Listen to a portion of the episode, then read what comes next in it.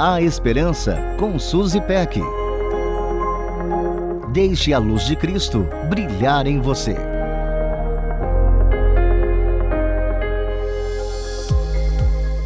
Rotina alucinante, preocupações e pressões são apenas alguns dos muitos empecilhos para que encontremos bons ouvintes ou pior ainda, eles nos impedem de sermos bons ouvintes. Quantas vezes você já esteve com a alma pesada, precisando conversar, mas simplesmente não tinha o tempo para isso?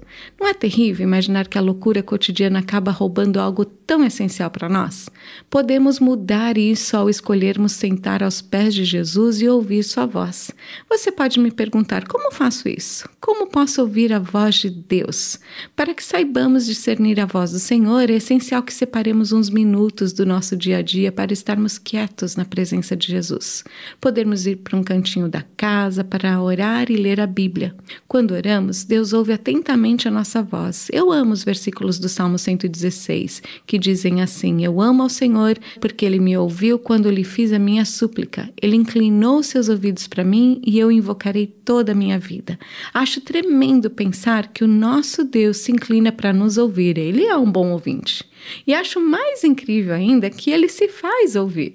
O Salmo 29 diz que a voz do Senhor é poderosa e majestosa, ela faz tremer o deserto. Deus criou o mundo com Sua palavra, com Sua voz ele trouxe tudo à existência e ele ainda fala conosco. Podemos ouvi-lo quando lemos a Bíblia, sabendo que a palavra de Deus é viva, eficaz e atual. É maravilhoso encher nossa mente e coração com essa palavra. Ouvir e falar faz parte de nos relacionarmos. Então, cultive um relacionamento com o Senhor.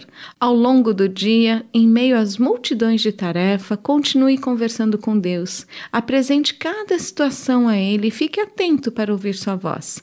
Às vezes, Deus vai falar com você através de um versículo outras lembrando de uma canção, talvez usando um amigo ou quem sabe usando um programa de rádio como o nosso. A voz do Senhor, que é poderosa, majestosa e traz direção, conforto e paz ao coração, é muito real. Então encorajo você a ser um bom ouvinte do Senhor no dia a dia e também ser ouvinte para aqueles que precisam ser ouvidos. Certamente você será enriquecido. Um beijo carinhoso e até a próxima. A Esperança com Suzy Peck. Deixe a luz de Cristo brilhar em você. Para conferir esse e outros conteúdos, acesse transmundial.org.br.